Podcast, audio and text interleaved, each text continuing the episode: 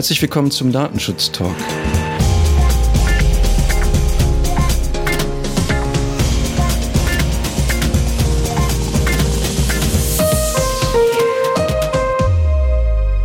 Heute ist Freitag, der 4. September. Redaktionsschluss war wie immer heute um 10 Uhr. Da ich in der letzten Woche tatsächlich vergessen habe, uns vorzustellen, habe ich mir das heute aufgeschrieben. Mein Name ist Markus Zechel. Und mein Name ist Gregor Wortberg. Hallo Gregor. Du hast wie immer die erste Nachricht mitgebracht?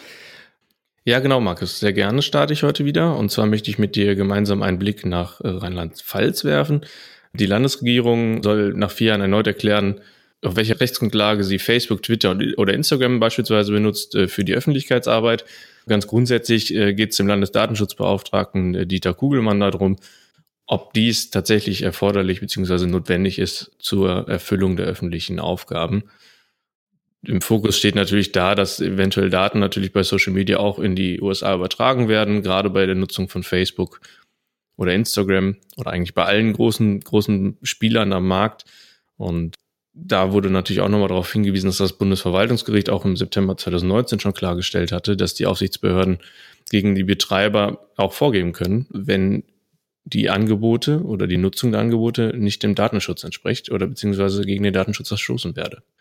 Und da ist jetzt die Hoffnung von Herrn Kugelmann, dass sich alle Landesregierungen in Deutschland, die natürlich auch betroffen sind, zusammenschließen und mit Facebook reden. Einfach vor dem Hintergrund, dass wenn alle deutschen Landesregierungen äh, das tun, dass sich Facebook dann bewegt und dass sich dann auch etwas ändern könnte. Schauen wir mal, die Hoffnung stirbt ja zum Schluss. Tatsächlich habe ich äh, jetzt gelesen, dass der Bundestag auch bei Twitter ist, seit Montag. Das habe ich auch nur gelesen, weil ich jetzt auch bei Twitter bin. Also ich habe ein bisschen früher allerdings angefangen als der, der Deutsche Bundestag. Technologie ähm, klang ja bei dir auch schon an. Das geht auch in die Richtung meiner ersten Nachricht. Da geht es in erster Linie darum, welche Technologien bei den Corona-Apps in Europa verwendet werden. Es gibt ja von der Europäischen Kommission und noch von, von der WHO einige Handreichungen, Grundsatzpapiere, wie bei diesen Corona-Apps mit den Grundrechten wie Datenschutz umzugehen ist. Das scheint aber nicht in allen europäischen Ländern gleich gut umgesetzt zu sein. So nutzt zum Beispiel die polnische App Geolokalisierungsdaten und Gesichtserkennungstechnologie, um Quarantänemaßnahmen zu überprüfen. Und, und auch in Slowenien werden halt einige Informationen aus der Corona-App äh, verwendet. Auch da geht es wohl darum, nachher noch die Polizeibefugnisse auszuweiten, was natürlich ganz spannend ist. In Italien wird auch die Gesichtserkennung verwendet, um Vorschriften zum Abstand halten durchzusetzen. Und das zeigt natürlich, wie sensibel man mit dem Thema Datenschutz auch im Kontext der Corona-Apps umgehen soll. Nicht alles, was man ursprünglich mal eingeführt hatte, als kurzfristige Lösung sollte zukünftig auch immer noch eingesetzt werden. Ja, das ist wirklich spannend. Auch spannend zu beobachten, was dann tatsächlich auch mittelfristig vielleicht bleiben soll oder was vielleicht unterschwellig einfach dann noch bleibt. Letzte Woche hatten wir auch schon darüber berichtet, dass es da bei den Corona-Apps in Deutschland auch schon eine Datenbanne gegeben hat. Das bezog sich ja damals auf Kontakterfassungs-Apps in Restaurants, also diese Kontaktformulare in digitaler Form. Und da haben sich jetzt auch schon in Rheinland-Pfalz erste Gastronomen bei der Datenschutzaufsichtsbehörde gemeldet und erklärt, dass diese davon betroffen sind. Die Behörde stellt jetzt auch in den Vordergrund, dass es denen wichtig ist, natürlich das zu prüfen, dass Restaurants auch nicht etwaige Meldefristen verpassen und die Meldepflichten vermeiden. Dies könnte natürlich auch zu Sanktionen führen. Im Vordergrund steht jetzt aber auch nochmal zu klären, wer für die Löschung eigentlich verantwortlich ist und ob dies bei Vertragsabschluss zwischen den Gastronomen und dem Dienstleister auch schon abgeschlossen wurde und besprochen wurde. Hm. Also bevor du dich nochmal mit den Gästelisten beschäftigst, möchte ich einen kurzen Einschub machen, weil das ist ein Thema, mit dem wir uns auch schon mal auseinandergesetzt haben. Da geht es um die Temperaturmessung, also Körpertemperaturmessung insbesondere bei Beschäftigten. Und da gibt es jetzt offensichtlich eine Stellungnahme vom Europäischen Datenschutzbeauftragten, also nicht eine übergeordnete Aufsichtsbehörde, sondern die, die sich im Wesentlichen mit den europäischen Behörden beschäftigt. Und der Europäische Datenschutzbeauftragte hat auch nochmal klar gemacht, dass grundsätzlich erstmal, wenn es keine Erfassung von Daten gibt, ähm, es aus seiner Sicht gar nicht in den Anwendungsbereich des europäischen Datenschutzrechts fällt hat aber auch deutlich gemacht, dass die verpflichtende Temperaturkontrollen sich nicht ausschließlich auf automatisierte Verarbeitung beruhen sollen oder beziehen sollen. Die Aufsichtsbehörde in Rheinland-Pfalz hatte sich mit dem Thema ja auch schon mal beschäftigt und kritisch festgestellt, dass es hier an der Erforderlichkeit für die Fiebermessung auch im Kontext des Beschäftigungsverhältnisses führt. Und ich glaube, dass wir damals auch schon gesagt hatten, dass man wirklich überlegen soll, was man mit den Daten eigentlich anfängt. Ob man wirklich damit eine verpflichtende Kontrolle der Mitarbeiter auch durchführen möchte. Also ich finde es auch ein, ein Punkt, über den man kritisch nachdenken sollte weiterhin. Ja, kritisch nachgedacht hat unter anderem auch ein Anwalt im Saarland. Der hatte dann eine Beschwerde eingelegt gegen die papierliche Form der Kontaktverfolgung und unter anderem auch gegen andere Corona-Maßnahmen, auch gegen den Mund-Nasenschutz. Zum Beispiel bei der Kontaktnachverfolgung hat jetzt aber das Verfassungs der Verfassungsgerichtshof des Saarlandes entschieden, dass diese Art, wie es aktuell durchgeführt, verfassungswidrig sei. Auch ganz spannend, wirklich äh, zu beobachten, wie das in den einzelnen Bundesländern jetzt auch anders gehandhabt wird. Die Landesregierung ist jetzt dazu ausgerufen, eine Rechtsgrundlage zu schaffen, auch zeitnah eine Rechtsgrundlage zu schaffen, weil das Ziel natürlich klar es ist ein legitimes Ziel, diese Kontaktnachverfolgung durchzuführen, um die Pandemie im, im Griff zu halten.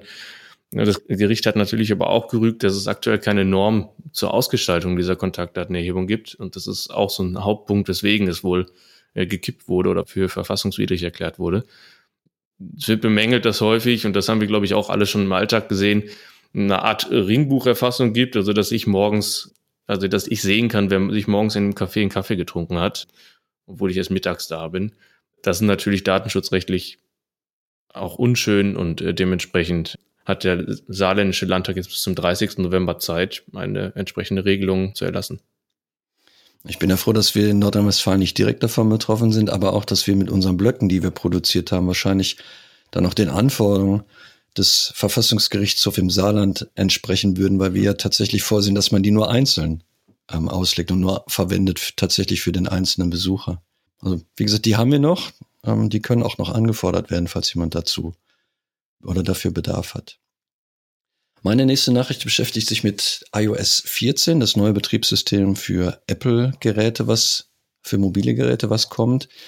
Da ist ja ganz spannend, dass Apple schon bei der Keynote ein System vorgestellt hat, was mehr Transparenz schaffen soll, das Thema Datenschutz in den Vordergrund gestellt hat. Und insbesondere geht es hier um den App Tracking Transparency Framework, der vorgestellt wird. Vorgesehen ist wohl, dass ich vorher meine Einwilligung geben muss, wenn auf meine Ad-ID, das heißt meine äh, Werbe-ID, zugegriffen werden soll. Und Google hat den entsprechenden Entwicklern schon geraten, dass sie einen eigenen Hinweisdialog einblenden soll, um halt entsprechend dann auch die Daten für Tracking-Maßnahmen nutzen zu können.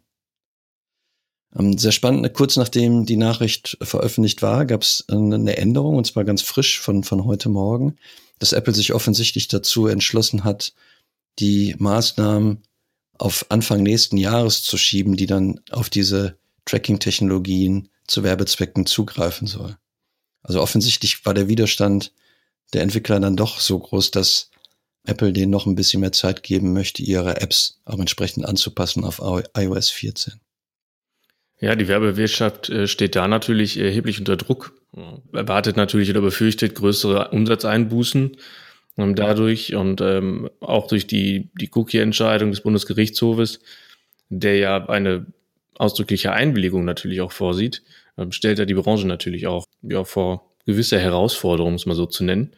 Deswegen hat der Branchenverband jetzt eine Studie in Auftrag gegeben oder durchgeführt, vielmehr schon, um also ein gewisses Stimmungsbild einzufangen, das ist ein sehr, sehr breites Stimmungsbild, was da erkannt wurde. Ist natürlich sehr spannend zu sehen. Eine sprechen, einerseits wird davon gesprochen, dass es keine Revolution ist, sondern eine Evolution ist zu neuen ähm, Technologien.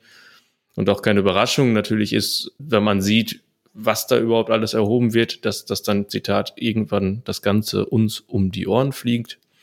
Bis hin dazu, dass doch durch Lobbyarbeit bei der europäischen E-Privacy-Richtlinie äh, doch bitte wieder ungehindertes Datenhandeln zu ermöglichen sei. Also da ist sich die Branche auch noch nicht ganz einig. Sicher ist natürlich, das sieht man jetzt, dass sich da einiges verändern wird. Ja, als Nutzer bin ich da sehr dankbar, dass sich da einiges ja. verändern wird. Einiges verändern wird sich vermutlich auch im Kontext der Übermittlung in Drittstaaten. Wir haben auch schon reichlich über Schrems 2 gesprochen und ich habe aktuell den Eindruck, dass man im Datenschutz auch über kein anderes Thema mehr redet. Es gibt ja 101 Beschwerde der Nichtregierungsorganisation Non of Your Business von Maximilian Schrems. tatsächlich sind es 100 äh, eine Beschwerde, die dann entsprechend die Nutzung von Google und Facebook betreffen, weil hier die Unternehmen auf die sogenannten Standardvertragsklauseln abzielen. Und tatsächlich hat der Europäische Gerichtshof in seinem Urteil ja gefordert, dass es zusätzliche Maßnahmen als Ergänzung zu den Standardvertragsklauseln geben muss, um die Rechte der europäischen Staatsbürger auch im, im Ausland zu gewährleisten. Da gibt es eine Taskforce, die eingerichtet worden ist beim Europäischen Datenschutzausschuss, der sich tatsächlich mit diesen 101 Beschwerden beschäftigen soll. Weiterhin gibt es wohl eine zweite Taskforce, die ins Leben gerufen worden ist, die sich mit Kriterien für die Bewertung der Übermittlung beschäftigen soll und auch zusätzliche Maßnahmen und Verfahrensaspekte erarbeiten soll. Weil tatsächlich gibt es ja noch eine Menge Ratlosigkeit, wie man jetzt wirklich sauber die Daten in Drittstaaten übermitteln und insbesondere natürlich die Daten auch in die USA übermitteln kann. Jetzt wärst du dran. Jetzt wäre ich dran, ja. Ich wollte gerade sagen, die Entwicklung wird weiterhin auch spannend zu beobachten sein. Ist da einfach viel in Bewegung aktuell und wie du schon sagst, Schrems 2 äh, wird auch, denke ich, weiterhin ein, ein regelmäßiger Gast in unserem Podcast sein. Bin ich fest von überzeugt, genau wie auch andere ja, wie andere Themen, genau. Und ich äh, möchte dir auch noch ein kurzes Update geben. Wir haben in den letzten Wochen über das Patientendatenschutzgesetz gesprochen. Da hatte der Herr Kelber unter anderem Kritik daran geäußert, dass die Nutzer oder die, die Bürger im Allgemeinen nicht wirklich die Datenhoheit haben. Vor dem Hintergrund war es zum Beispiel so, dass, äh, dass Zahnärzte Befunde von Psychologen einsehen konnten oder von Orthopäden. Und die Bundesregierung hat jetzt darauf reagiert und widerspricht dem natürlich. Ganz, ganz klar, was sollen sie auch anderes tun? Sie sind davon natürlich überzeugt, widersprechen, dass das Datenschutzniveau hält und stellen auch klar, dass wohl auch schon in der ersten Umsetzungsstufe entschieden werden könnte seitens der Versicherung, welche Daten aufgenommen werden in die elektronische Patientenakte und welche Ärzte Einsicht in die Daten bekommen. Ähm, da sind wir mal gespannt oder können wir uns natürlich auch überraschen lassen, wie es dann da weitergeht. Aktuell äh, ist das Gesetz zur Prüfung im Gesundheitsausschuss des Bundesrates. Und damit ist es natürlich recht nah an der Verabschiedung. Diese soll auch im September diesen Jahres auch noch geschehen. Das wird uns als Datenschützer in der Praxis dann beschäftigen. Was uns auch beschäftigen wird, ist vielleicht eine Neuorganisation der Datenschutzaufsicht in der Bundesrepublik. Da gibt es wohl Überlegungen tatsächlich, wie man die Aufsicht vielleicht zentralisieren kann, Dazu gibt es eine Veranstaltung, auf die ich hinweisen möchte. Die findet am 17. September statt. Und zwar haben der Berufsverband der Datenschutzbeauftragten und die Stiftung Datenschutz sich zusammengetan und möchten da mit entsprechenden Fachexperten das Für und Wider diskutieren. Ich finde es eine ganz spannende Überlegung, insbesondere wenn man sich überlegt, wie viele Aufsichtsbehörden wir in Deutschland ja haben, die sich mit dem Thema Datenschutz beschäftigen. Und natürlich wäre es für uns in der Praxis deutlich leichter, wenn es eine Meinung gäbe die, mit der man sich dann auseinandersetzen soll. Weil nicht immer gibt es halt abgestimmte Meinungen, die dann über die Datenschutzkonferenz zur Verfügung gestellt werden können. Wie gesagt, am 17. September findet die Veranstaltung statt, ab 15 Uhr. Ähm, und man kann sich dann den Livestream anschauen, wenn man möchte. Und dass wir in den Shownotes dann auch entsprechend den Hinweis noch dazu geben, wo man sich das anschauen kann. Das wäre meine letzte Nachricht für heute gewesen. Gregor, hast du noch was? Nichts hinzuzufügen. Schön. Dann bleibt mir nur, Ihnen ein schönes Wochenende zu wünschen. Wie immer freuen wir uns natürlich über Feedback. Ähm, nicht nur der Deutsche Bundestag ist bei Twitter, auch wir sind bei Twitter zu finden unter ds-talk. Bei Instagram sind wir zu finden unter datenschutztalk-podcast. Wir freuen uns natürlich auch über Bewertungen in Ihrer Podcast-App und ja, freuen uns, wenn Sie uns gewogen bleiben. Bis bald. Ein schönes Wochenende.